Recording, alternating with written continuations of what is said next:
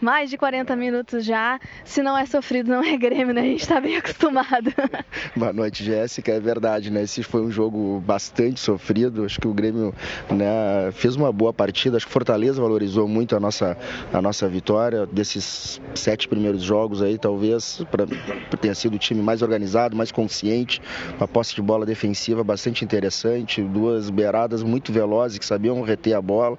Complicou muito o nosso jogo, né? Muito por, por essa boa apresentação do, do, do, do Fortaleza. Mas a gente soube ter paciência, soube trabalhar a bola, é um time muito acostumado né, a, a, a jogos é, é, assim cascudos, né? E, e, e, ficamos né, martelando até o final, até que saiu o gol aos 90 minutos, isso é Grêmio, e nos deu um, um alívio que se o desempenho, né?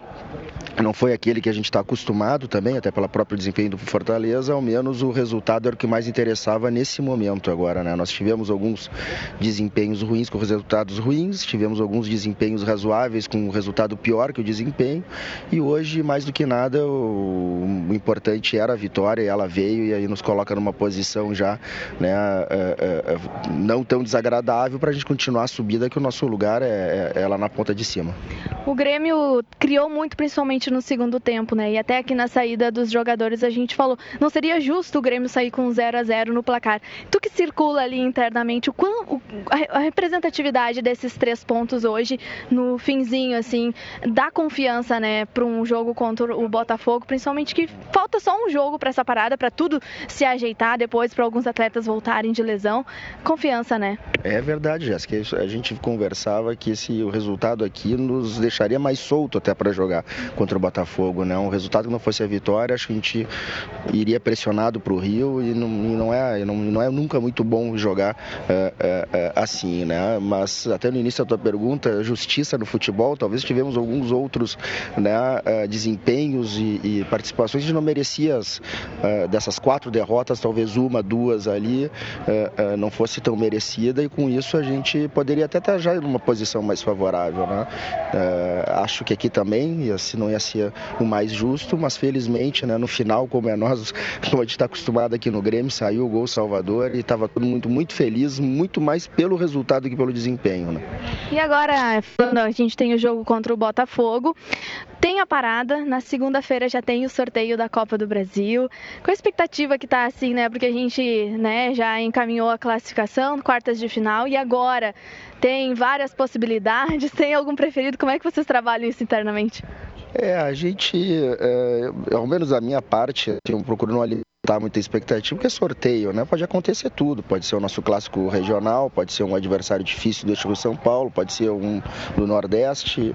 É, vamos ver o que, que né, a sorte nos, é, nos proporciona, né? É uma competição que tem a cara do Grêmio e a gente espera aí, seja qual for o adversário, né, manter a nossa tradição, que é sempre disputar os títulos. Amanhã tem amistoso da seleção brasileira em Porto Alegre.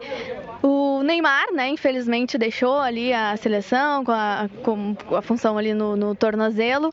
E o Everton, né, atuando na titularidade. Como é que é né, para vocês, dirigentes do Grêmio, ver o Everton na titularidade, né, um, um, atleta que se formou na base do clube. Tem o Arthur também, que ontem esteve treinando no CT. Queria que tu falasse sobre isso, assim, como que vocês veem, né, esses atletas que se formaram aqui com a gente agora, né, abrilhantando o futebol da seleção.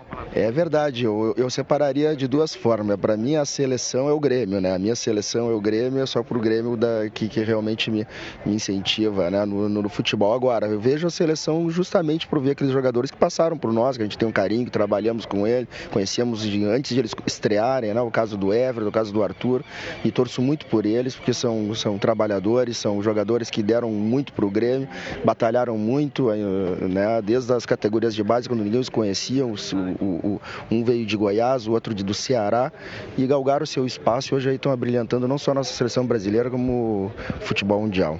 Guerra, uh, fazendo agora um diagnóstico a respeito do momento do Grêmio no Campeonato Brasileiro. Vai ter intertemporada, o Grêmio vai trabalhar em Viamão né, durante uh, a parada da Copa América.